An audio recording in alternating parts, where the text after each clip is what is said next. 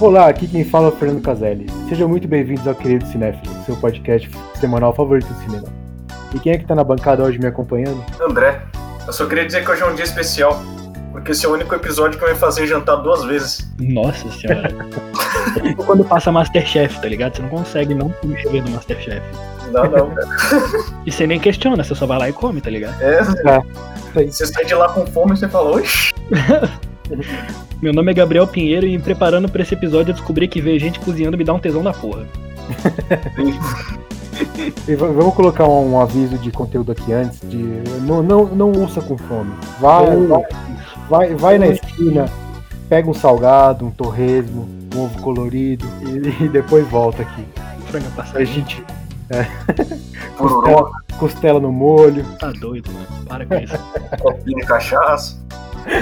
E hoje a gente vai falar sobre aqueles filmes que dão água na boca, filmes que a comida tem um papel fundamental na trama e em toda a atmosfera que envolve o filme. Mas antes do, do nosso banquetaço de cinema, bora aí pro nosso giro de notícias e das suas mensagens. Tá servido.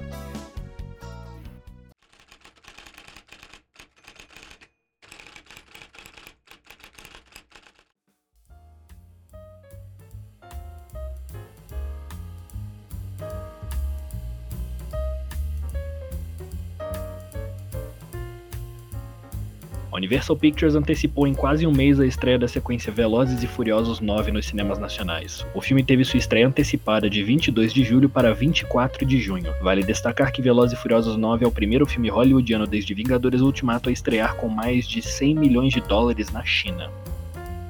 O 74º Festival de Cannes acontece de 6 a 17 de julho, ainda com muita expectativa por conta da pandemia. Até lá, pelo calendário oficial de flexibilização das restrições sanitárias na França, a vida terá áreas normais.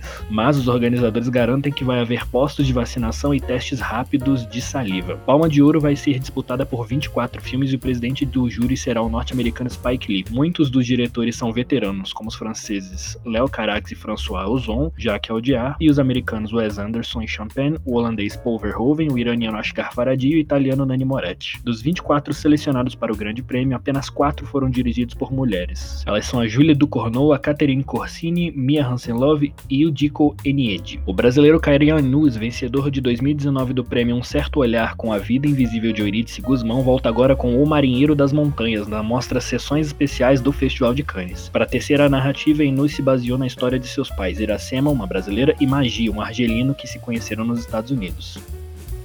Você já percebeu que nos filmes franceses tem muita gente fumando cigarro? Então, na véspera do Dia Mundial Sem Tabaco, comemorado no dia 31 de maio, a Liga Francesa contra o Câncer publicou uma pesquisa mostrando que o cinema francês ainda é viciado em personagens fumantes. A organização diz que, com referências ao cigarro aparecerem em quase todas as produções nacionais, os jovens franceses estão particularmente em risco com essa exposição. Entre 2015 e 2019, 90,7% dos filmes inclui pelo menos um evento, um objeto ou uma linha relacionada ao tabaco, afirmou a entidade. Isso incluía um personagem fumando, a presença de cinzeiros e cigarros ou um personagem falando sobre fumar. Mais de uma década após a entrada em vigor de uma ampla proibição do fumo em ambientes fechados na França, os filmes mostram as pessoas fumando em espaços públicos mais do que nunca, disse a Liga. Mais de 20% das cenas de fumo ocorrem em escritórios ou outros locais de trabalho, e quase o mesmo número em cafés, restaurantes ou casas noturnas, apontou o levantamento.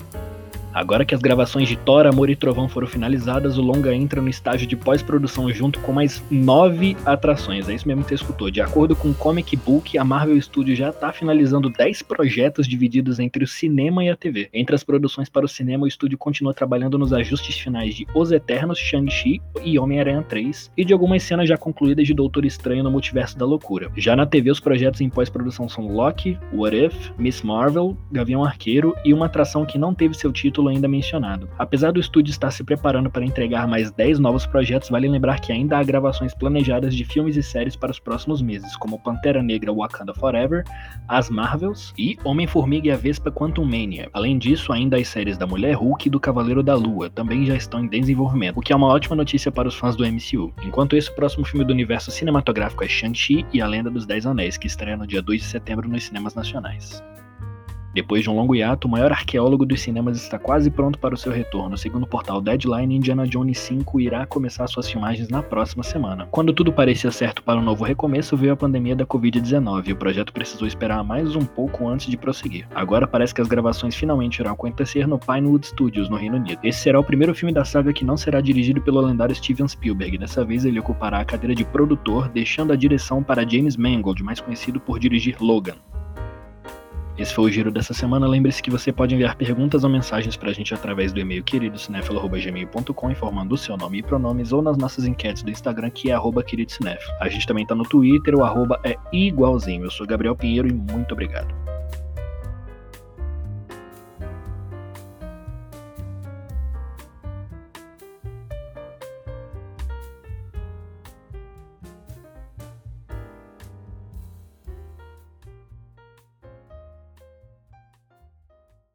E aí, gente, hoje eu queria trazer esse tema sobre, sobre comida, gastronomia, porque é um, é um assunto que é muito querido para mim, porque vamos, vamos contar um pouquinho da minha história pessoal.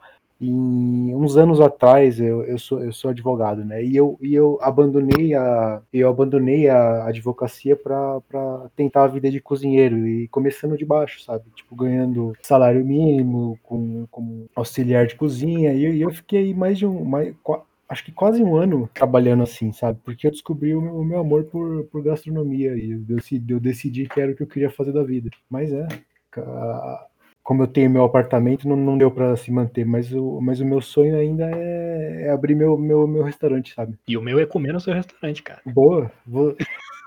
Se o meu é comer no seu restaurante, é isento de pagamento, brincando. Ó, eu já vou dizer que ouvinte do querido cinéfilo vai comer no restaurante de graça. Boa! Mas é. para poder provar que é fã do querido cinéfilo, vai ter que dizer no balcão qual é o diretor favorito do João Cardoso. É. Pô, já deixa um cupom do iFood já para os ouvintes do podcast. Boa, eu vou começar a dar código de, de desconto nos episódios. Toma. Da hora. E, e, eu selecionei quatro filmes aqui para a gente falar que, que, que falam sobre a gastronomia de, de várias formas diferentes e de várias de quatro culturas diferentes de comida, certo? Mas antes tem muitos filmes que falam de cinema, muitas obras, séries que falam de cinema e a gente queria falar um pouquinho sobre elas. Quais são as favoritas de vocês aí, gente? Só, só corrigir, falam de comida, não de cinema, né? Sim. Exatamente, de comida. Então, recentemente assisti, eu adoro filme latino, assisti Como Água para Chocolate. É um filme que ele tem toda aquela mística meio soul kitchen, tá ligado? Meio falo, espiritual. E ele brinca muito com magia, sabe? Um filme até meio bobinho, mas no bom sentido. E tipo assim, os personagens sentem, literalmente sentem comendo, né? Eles comem e eles não sabem explicar o que eles estão sentindo, mas depois da comida e a personagem principal, sabe? Toda ingênua, depois de um tempo na trama ela começa a usar essa malandragem é, através da comida. E tem outro filme que a gente vai falar aqui, de, daqui também que também usa a comida como instrumento de malandragem. Cara, eu cresci vendo filmes que tinham essa relação com a comida. A gente pode citar aqui os Sem Florestas, que é aqueles bichinhos que fica tentando assaltar a geladeira da casa do lado. Cara, tá chovendo hambúrguer, é, é incrível, eu adoro tá chovendo hambúrguer. O mais antigo, Vida de Inseto, é todo aquele rolê do Flink tentando conseguir mais comida pra, pra galera toda. Mas eu acho que o que me marcou mais, mano, foi Ratatouille da Pixar, que eu acho que até hoje é o meu filme favorito da Pixar, por eu, eu, normalmente gosto, prefiro os filmes da, da, Pixar que eles lidam com, com, com os humanos. Então vai, Os Incríveis, o Ratatouille, é, esse tipo de filme. E, e, eu gosto também muito da reflexão que o Ratatouille faz sobre o papel da crítica é, gastronômica, que é uma coisa que o Chef que é o filme que a gente vai falar mais tarde, também fala um pouquinho sobre.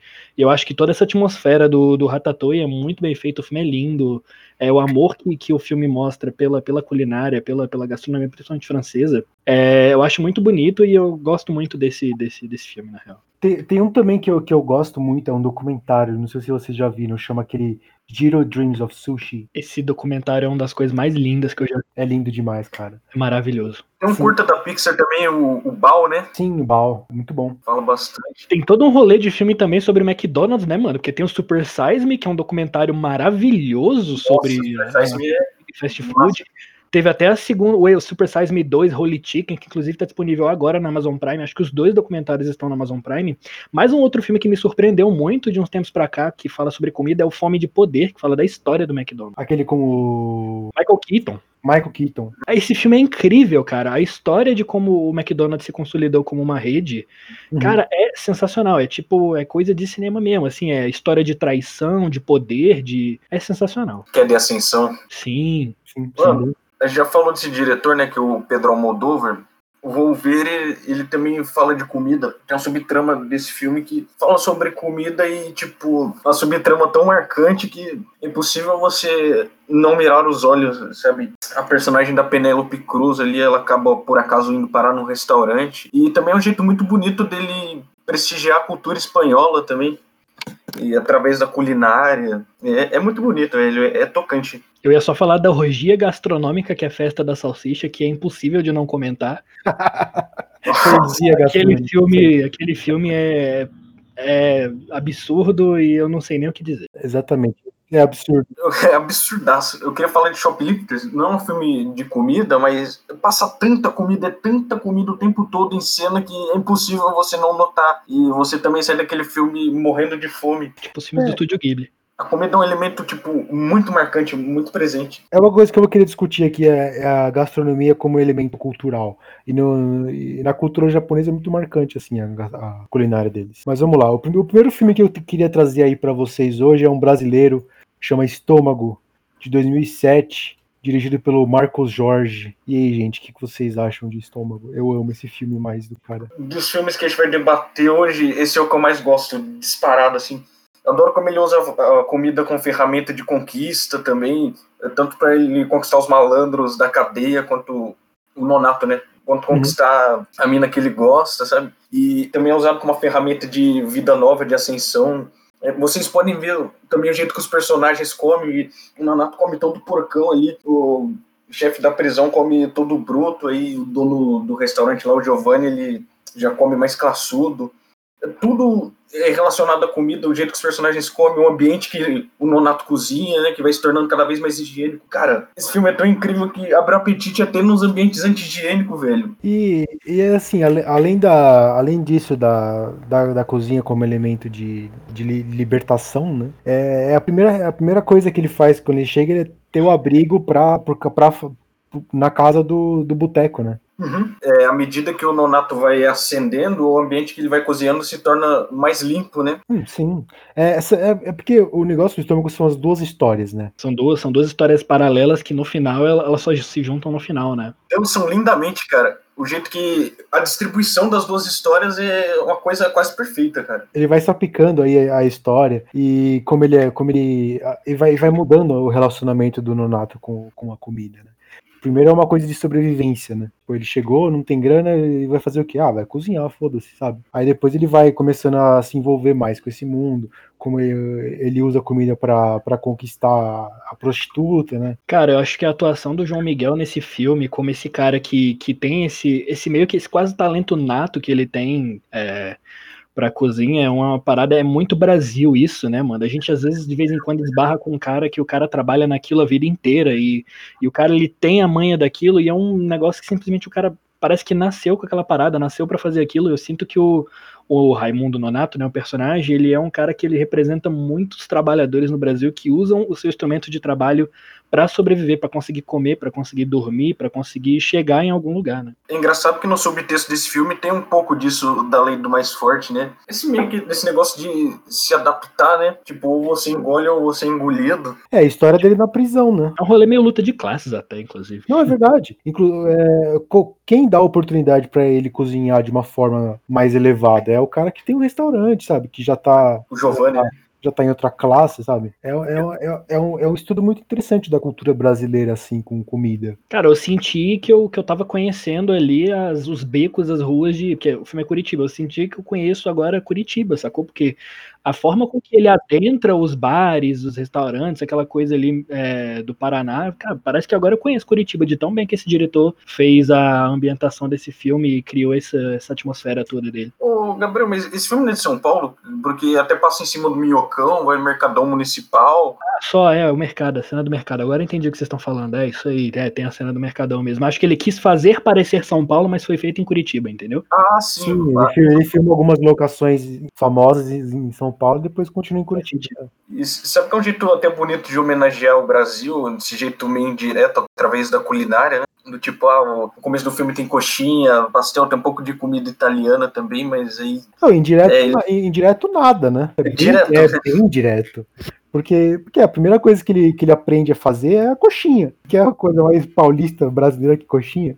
Eu consigo perceber uma crítica do diretor que o Nonato, ele para poder elevar a, o status dele, ele precisa abrir mão um pouco dessa cultura brasileira, dessa brasilidade dele e acessar uma parada italiana, acessar uma parada francesa. E aí eu acredito, inclusive, que tem como criar essa, essa interpretação de que a culinária brasileira às vezes não, não é tão valorizada na- na- nas classes socia- sociais mais altas do nosso país e que talvez ele estava apontando um dedo ali, ó, tem um problema aqui que a gente precisa resolver, mas ele não, não claro, não apresentou a solução para o problema, mas eu acredito que ele botou um dedinho na ferida ali também. E outra, outra coisa da, da atuação do João Miguel é incrível a diferença do, do personagem no- no- nas duas linhas do tempo, né? É, no começo ele é um cara né, mais ingênuo, ele tem muitas aspas, e depois né, você vai vendo a frieza do personagem aparecendo. A única ressalva que eu tenho em relação a esse filme é a objetificação da única personagem feminina do filme, que ela é, tipo, constantemente Exatamente. comparada com um pedaço de carne.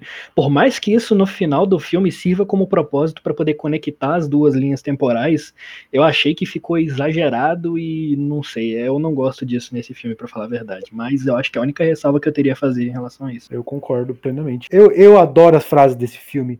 Toda vez que eu vejo Gorgonzola, eu falo: queijo fedido do caralho, isso aí vai ficar lá fora. Babu Santana, ex-BBB, felizíssimo quando eu vi ele na tela. Nossa, ele tá Nossa. sensacional nesse filme, cara. E então, vamos partir aí pro próximo filme. A Festa de Babette, que é um filme que eu, pessoalmente, eu adoro esse filme, mas que tem umas opiniões controversas aí. O que, que vocês acharam? Gente, eu tenho uma frase que traduz o espírito desse filme: barriga cheia, coração contente. Muito, Muito boa. Muito bom. Porque, tipo, na verdade, a comida é utilizada nesse filme como um instrumento de união. É muito bonita a mensagem que esse filme quer passar, muito bonita. Tipo, de quebrar as barreiras do conservadorismo, dos momentos mais marcantes serem na mesa, não na comida em si, mas, tipo, eles têm a refeição como essa coisa ritualística, essa forma de reverência. Eles usam a língua também como sinônimo de elevação. Às vezes eles não podem saborear nada, só o cara do topo de hierarquia. É, mas aí. Isso também é um dos elementos usados no filme. E- Sim. mas, cara, eu não consegui me conectar com os personagens. Só para situar os ouvintes aqui rapidão, é, a sinopse do A Festa de Babette, né, que é esse filme do Gabriel Axel de 87, que é um filme dinamarquês, é, ele se passa no século XIX, no vilarejo da Dinamarca, onde duas filhas de um pastor contratam uma parisiense que acabou de chegar no vilarejo como cozinheira. Anos depois, elas decidem comemorar o centenário do nascimento do pastor e a cozinheira vai oferecer um banquete inesquecível para essa galera. E aí o filme ele gira em torno desse banquete e o filme é premiadíssimo e tal, mas assim como eu falei, inclusive, antes da gente começar a gravar, eu prefiro analisar o filme sobre a ótica de como ele, ele, ele, ele trata o tema, a refeição, a comida, porque como um filme, é- o filme realmente não me prendeu, eu fiquei meio entediado no meio dele, assim, eu realmente também não consegui me conectar com as personagens, mas assim, como esse filme retrata o ritual e todo a, toda a atmosfera da refeição, da comunhão, de comer junto, é, é assim, uma parada sensacional. Esse filme tem muita beleza, mas nada que eu diga assim, nossa, eu gostei de personagem tal, tal assim. Ah, mas os personagens são secundários nesse filme. Até porque todo filme. Todo, todo, o filme tem uma hora e quarenta e a última meia hora é sobre, sobre o, a refeição. Toda essa uma hora que vem antes é para explicar o que, que tá acontecendo ali, sabe? Porque, porque no, no filme você tem essa. O terceiro ato, que é a, refe- a, a refeição, que é, que é uma coisa. que é aquela. Eles querem explicar aquela coisa comunal, sabe? É, a lógica cristã do- desses personagens. Sim, eu não sou, eu não eu sou a pessoa menos cristã, uma das pessoas menos cristãs que você vai conhecer. Sim, mas eu entendo que a parte a parte ritualística de comer deles, que ah, a gente não pode falar, a gente não pode, sabe, se deixar levar porque, porque é porque é pecado, sabe? E aí você, você tem essa, essa última cena que eu acho uma, de uma comédia incrível, onde nenhum, onde nenhum dos, dos puritanos ali quer, quer falar sobre a comida porque é pecado. Aí você tem o general ali elogiando a comida pra caralho, sabe? Tem aquelas coisas, Tem aquelas cenas que ele, que ele começa a fazer as coisinhas, sabe? Que ele começa a beber do prato, que ele come Sim. ali a, o, o, o, pássaro, e todo mundo começa a copiar, sabe? Eu fico é um... impressionado com a influência do Ingmar Bergman no cinema escandinavo. Nossa, muita. É verdade, agora que você falou, cara. E Aqui eu... respira Ingmar Bergman, cara. Nossa, demais, realmente. Demais. Se você quer ver só pela comida, vai ver só o final do filme, sabe? É, você não vai perder muita coisa. É uma premissa simples pra caramba, sabe? E, e a comida do filme, o que vocês acharam? Linda. O, o diretor ele fez um ótimo trabalho de criar essa expectativa, que até que se estendeu longo demais para mim, na verdade, mas ele fez um bom trabalho trabalho em criar expectativa para a hora que a gente vai ver a comida, porque realmente enche os olhos na hora que o diretor começa a filmar a comida. Eu até sacaneei com vocês no grupo do WhatsApp que eu fiquei durante o filme inteiro que nem o Hopper do Vida de Inseto, assim, cadê a minha comida? E aí quando veio a comida, eu fiquei bem feliz porque realmente valeu a espera, porque realmente é uma cena muito bonita. Eu acredito, inclusive, que foi por causa dessa cena que esse me ganhou um Oscar. É charmoso, é charmoso, assim, o jeito que ele mostra a comida. E Sim. tanto é que eu tive que parar o filme para comer um pastel. Sim, eu, eu gosto bastante do, do personagem da Babette. Ela é a, a cozinheira como artista, sabe? E você vê que depois de todos esses anos cozinhando refugiada da guerra, né? Na, com, nessa comunidade, ela, ela ainda tem a, a, a, centelha do artista, sabe? E as cenas dela, cozinha, dela cozinhando, dela servindo, dela preparando tudo, são parte, para mim, da, da gastronomia do, no, no cinema, sabe? É, é, faz parte. O amor que você coloca para cozinhar para alguém que você gosta, sabe?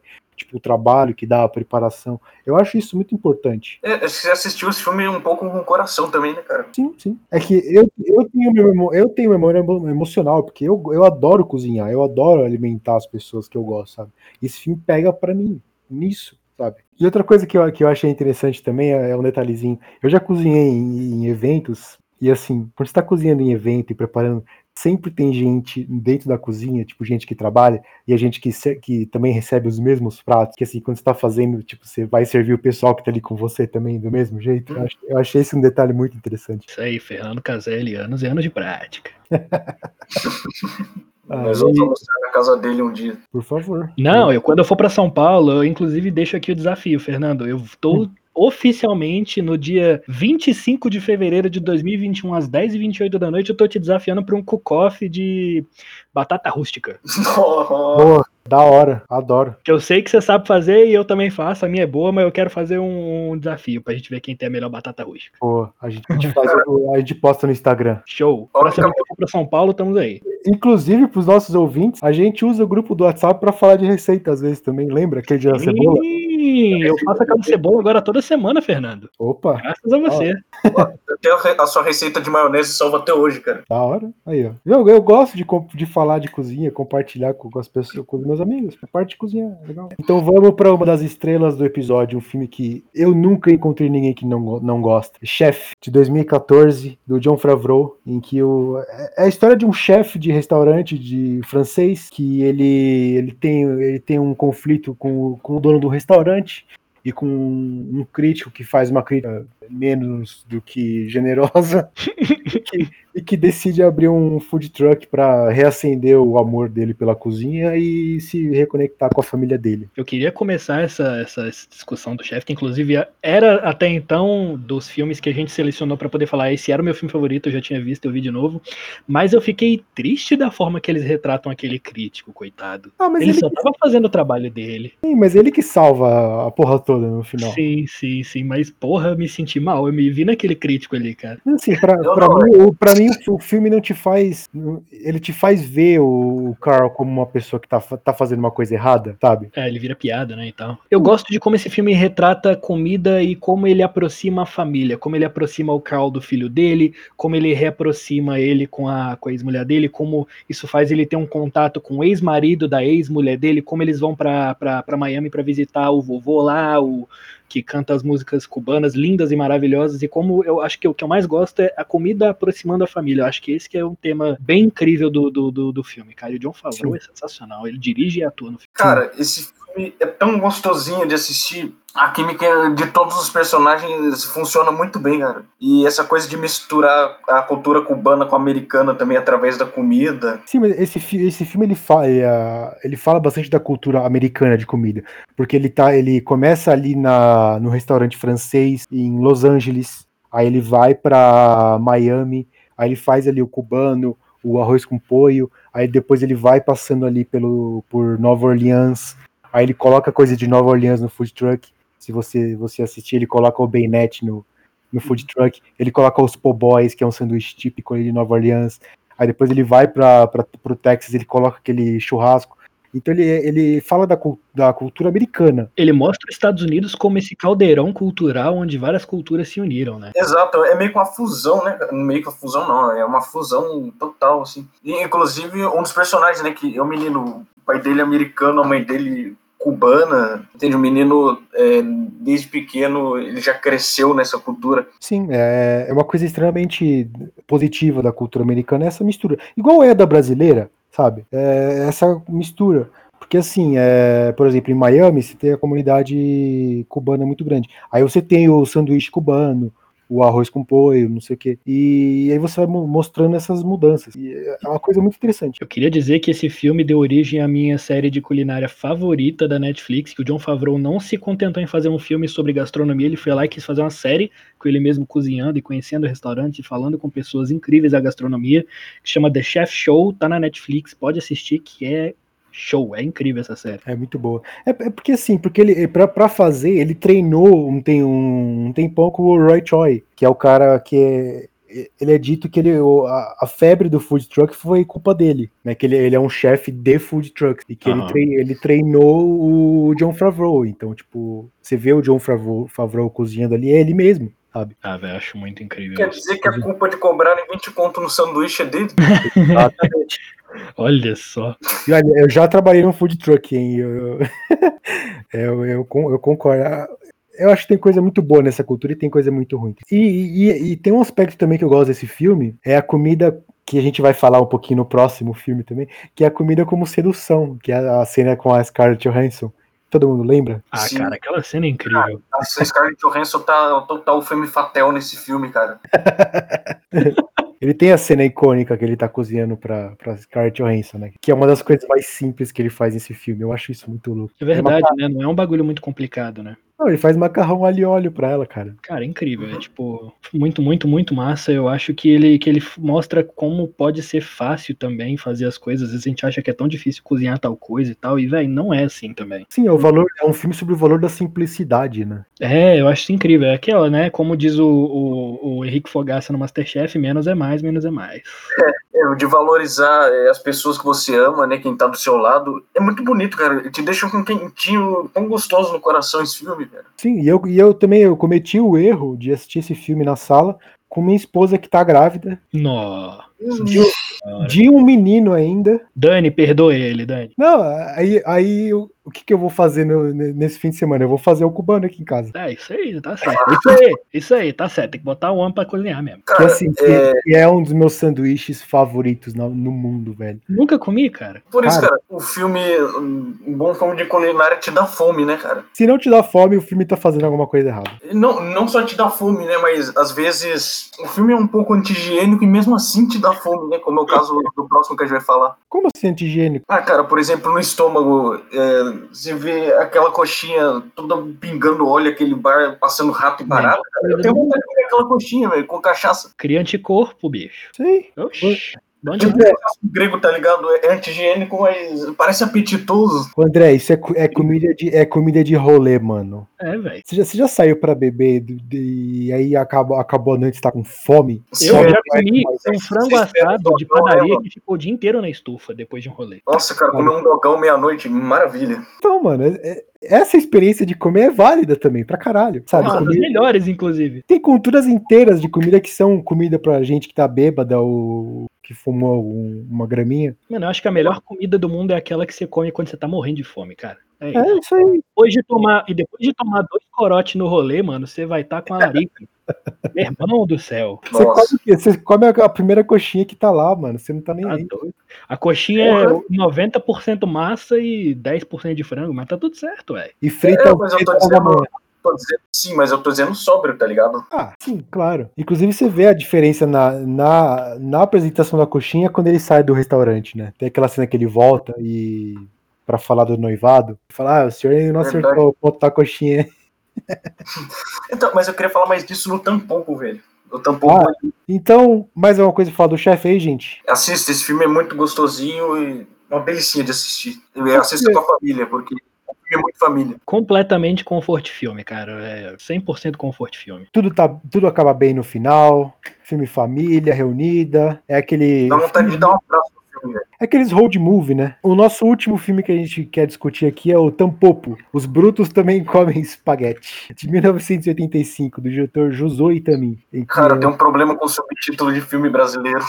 Eu tive que falar, esse é muito bom. Os Brutos Também Comem Espaguete. É muito bom. Eu acho que combina demais, porque o filme ele combina um rolê meio western, meio cowboy, com comer macarrão e com a arte da culinária, cara. Mas vamos pra sinopse do filme pro povo entender melhor. O, ele, é- ele- o filme fala, conta a história de, um, de dois motoristas de caminhão que eles param num, num restaurante pequeno de, de, de lamen e eles decidem ajudar a cozinheira, a Tampopo, a melhorar o restaurante dela. Mas a, o filme ele, é, ele tem várias pequenas cenas sobre comida jogadas nele que são, são para alguns são o maior espetáculo do filme são essas cenas. Mas vamos lá, o que, que vocês acharam de Tampopo, gente? Um dos filmes mais lindos que eu já vi na minha vida. Não tem uma cena desse filme que não seja esteticamente assim, um orgasmo, as cores, ah, o enquadramento desse filme, o- a forma que ele, que ele trata a comida e o ato de cozinhar, é tudo lindo, é lindo, lindo, lindo, lindo, lindo. Eu concordo com o que o Gabriel disse, cara. E tem umas cenas escatológicas nesse filme. Esse que tá, é que tá o mérito de Tampon. Escatológicas? Sim, então, cara, tem aquela cena do ovo. Cara, Que mesmo. escatologia tem ali, cara? Escatologia é excremento humano, amigo. Não, não, mas não nesse sentido, cara. É uma cena pitoresca. Escatologia ou é mijo, é vômito ou é bosta. Não, não é só isso, cara. É uma cena pitoresca, tá ligado? Mas Pode ser nojentinha. Nojentinha, exato. Nojentinha, que seja. Mas desperta tua fome, tá ligado? Eu tive vontade de comer ovo depois de ver essa cena, velho. E o jeito que os caras comem macarrão fazendo barulho também te dá vontade de comer. É uma coisa inexplicavelmente estranha, extremamente gostosa. E eu gosto também que esse filme é episódico, né? Ele divide essas cenas de refeições, de, de comida. E também adoro o, o clichê, né? De pôr o nome do personagem no filme. Tampouco. Só isso. Tipo, não precisa de mais nada. É, Vai assistir. É, é o nome do restaurante também, né? É, Pra rachar o tem, bico tem e a fora. atualidade. É, Tem a linha, a linha da, da trama da, que é a linha da Tampopo, né? E pelo que eu entendi, ele mete umas sketches ali no meio, né? E a maior parte delas tem a ver com um casal que aparentemente a- que, que tem ali um mafioso e uma mulher. é, e eles adoram colocar a comida no sexo deles. Então eles experimentam várias coisas ali, a gente assiste aquilo e, cara, você pode pensar, meu Deus, isso é esquisito, mas isso é muito legal e te faz entender melhor várias coisas enquanto você tá assistindo aquilo ali.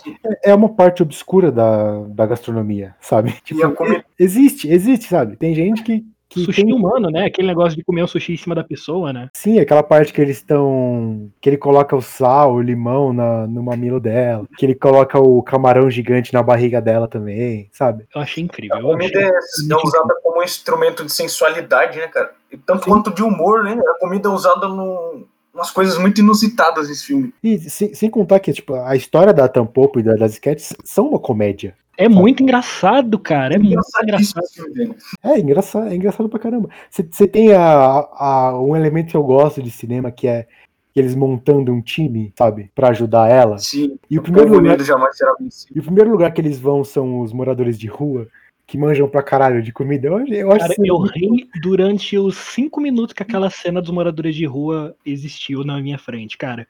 Porque assim, é, eles vão procurar o guru do lamen, né? E aí ele tá no meio de moradores de rua, e os moradores de rua começam a falar de vinho, da uva, de não sei o que, que, que não sei o que, que faz não sei o que lá, e o macarrão e o porco que faz o negócio, né? Um porco da espécie boa. E os caras entendem pra cacete, e é muito, tudo muito, muito, muito engraçado. É, é a comédia, a subversão da expectativa, né? Completamente subversão, mano, completamente. É, é muito imprevisível esse filme, né? no, no melhor sentido possível da palavra. E a comida sempre tá ali, tá ligado? Você tá esperando só o próximo passo pra ver como ela vai ser usada. E depois tem aquela cena do do Omurice, que ele vai que, que eles que eles invadem um restaurante, sabe? O menino e o morador de rua. Vocês Uhum. lembram? Sim, sim. Essa cena é uma homenagem ao Charles Chaplin. É mesmo? É, tem uma cena no, naquele O Garoto, Que ele faz a mesma coisa. Ele invade o restaurante, cozinha e foge do guarda. Legal. Inclusive a cena é muda também, e por causa disso. Justo. E outra que eu queria deixar aqui claro, que a introdução desse filme, que é esse casal com esse mafioso comendo um banquetão no cinema, é tudo que eu preciso. Essa é a estética que eu quero na minha vida, é comer um puta banquete no cinema. E, e ele fala diretamente com a, com a plateia, né? É, não é pra fazer barulho mastigando, não é pra abrir pacote de biscoito no cinema, você vai ficar calado e eu quero ver o filme. É tipo isso que ele fala. É, É, parece que o cara adivinha que tu vai pegar um lanchinho no meio do filme e vai atrapalhar todo mundo, tá ligado? é o cara que abre um saco de batata no meio do cinema. E ele come fazendo barulho. Quem nunca passou por isso, né? E, e outra sketch que eu amo, eu amo de paixão, é a da velha apertando as frutas, cara.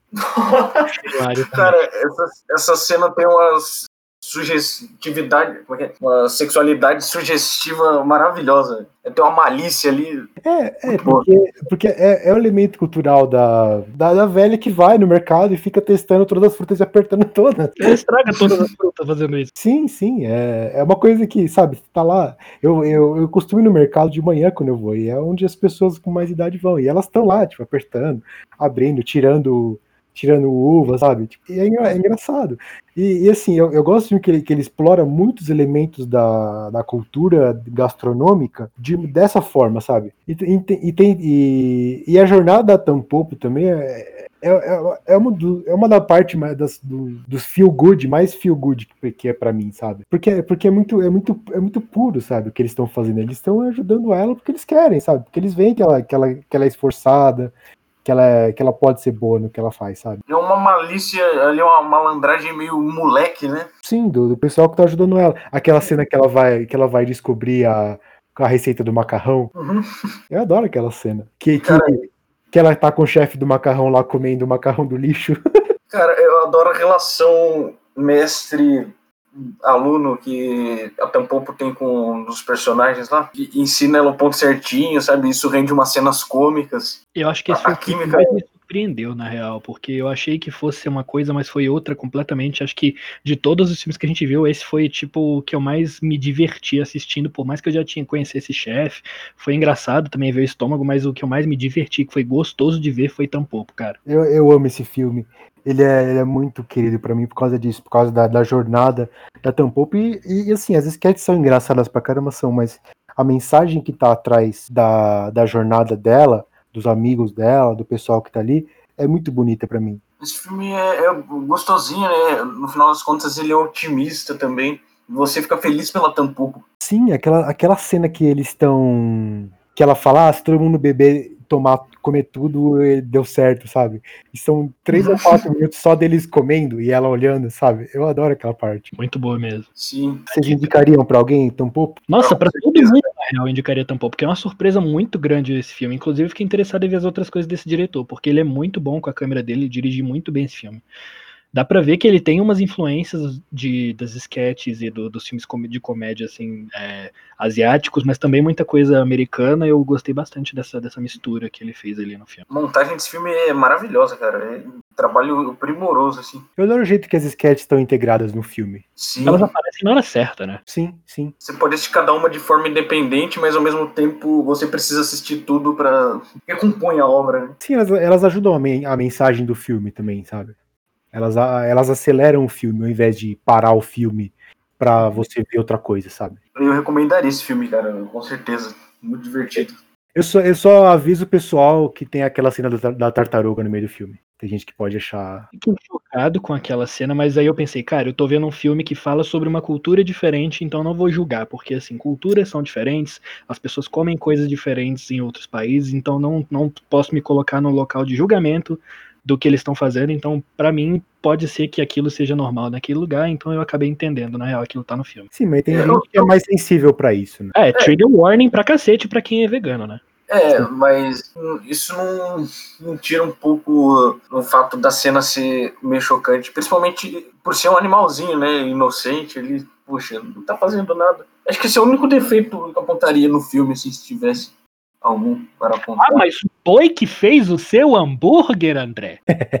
ah, mas é diferente, cara. Eu não tô vendo o boi ser morto. Ah, eu te mostro depois o boi sendo morto. Quiser ver, Ah, tem, o senhor tem- também come carne, né, senhor Pinheiro? o que não falta é fonte de documentário vegano. É verdade. Por mais que seja um bagulho que eu veja que seja cultural, assim, é uma merda você fazer aquilo filmando, sabe? Tipo, podia ter sido uma tartaruga de mentira, né? Sim, claro. É verdade. É, e aquele dogão que a gente comeu outro. A gente comeu dog aquele dia? A gente foi na Augusto? Ou não? Nem lembro que a gente comeu. A gente comeu falafel aquele dia, cara. É. Inclusive eu trabalhei É, naquele lugar lá, né? O meu food truck era lá. Ah, pode crer. O único encontro do Querido Cinef foi pra comer falafel e ver o Festival Quinofórum de curtas de São Paulo. E o querido cinéfilo dessa semana vai ficando por aqui. Fica aí ligado no nosso site oficial e nas nossas redes sociais para mais conteúdo do querido cinéfilo. Nós temos textos toda terça-feira ao meio-dia e podcast toda sexta-feira às 10 horas da manhã. E lembre-se que você pode também enviar perguntas pra gente ou mensagens através do e-mail queridocinéfilo@gmail.com, informando seu nome e seus pronomes, ou nas nossas enquetes do Instagram, que é arroba querido cinéfilo. Segue a gente também no Twitter, porque agora nós estamos presentes lá também. E é isso aí, gente. Assistam filmes de comida, tem vários, descubram os que são mais, mais interessantes pra vocês. E é isso aí. É, gente, finalizo com uma frase que diz o seguinte: paladar é a ferramenta mais poderosa que tem, e através do paladar você demonstra o amor pra alguém. Pode tanto levar a pessoa pro céu como matá-la. Ô, louco, mano. Eu queria deixar claro aqui que se o nosso ouvinte conseguiu sobreviver a este episódio sem fazer uma boquinha, é a hora de levantar, fazer uma refeiçãozinha, tem que comer de 3 em 3 horas, tá bom? Nutricionistas apontam que essa é a realidade que deva ser a nossa vida. Comam muito bem, façam muita comida, espalhem o amor pela comida. Isso aí.